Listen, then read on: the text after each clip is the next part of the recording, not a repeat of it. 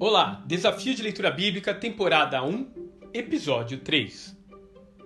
Plano A, Gênesis capítulo 3.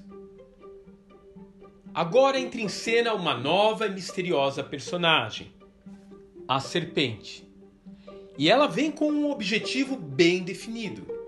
Ela quer destruir aqueles que agora parecem ser os queridinhos do Criador.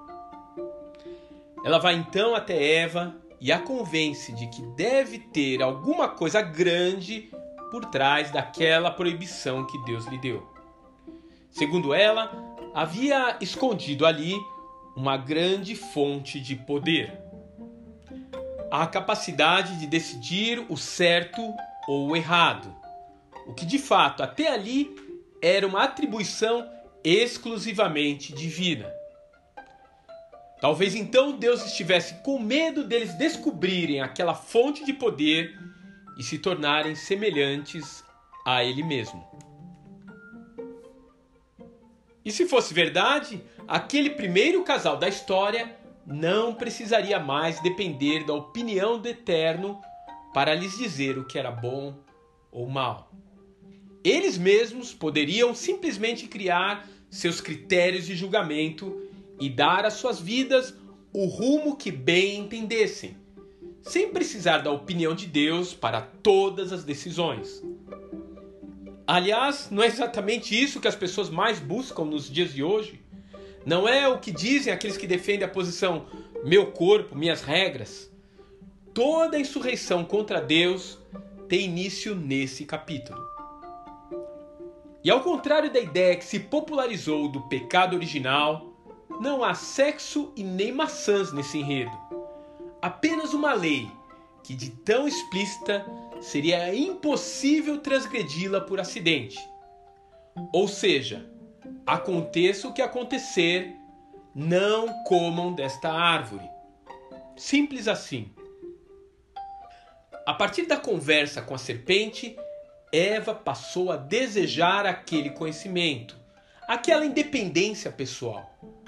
O jovem casal então resolveu arriscar tudo na possibilidade de que Deus estivesse escondendo algo deles.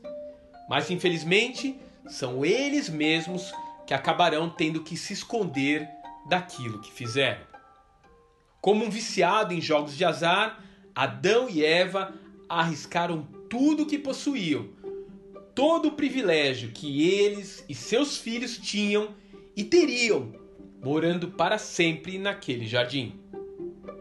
A partir daquele dia, nada mais seria como antes. Nada mesmo. Por mais sombrio que possa parecer esse capítulo, ele integra a base do cristianismo. Sem a percepção da nossa transgressão inata e da fragilidade dos nossos recursos de reparação, não conseguiremos ter acesso ao plano de redenção. Na verdade, o Criador não foi pego desprevenido. Ele não precisou fazer uma reunião para preparar um plano B na última hora. No momento em que Deus fechou a porta do Éden para o casal, ele já tinha um plano de resgate, um plano que traria o homem de volta para si, ainda que por um caminho feito por sangue. O animal morto para cobrir a nudez humana é apenas o primeiro sussurro daquilo que o sacrifício de Cristo faria com relação ao pecado, milhares de anos mais tarde. Ele cobriria a iniquidade da humanidade. De fato, da semente da mulher, um dia haveria de nascer um esmagador de serpentes, que se deixaria picar pelas presas dessa cobra, mas através da sua morte ele traria a vida de volta à humanidade. A desgraça do pecado foi enorme, mas não foi irreversível.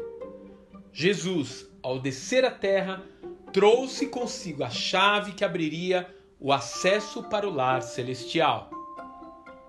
Um caminho direto para a presença do Pai, um lugar de onde nós jamais deveríamos ter saído. Que Deus te abençoe e até amanhã.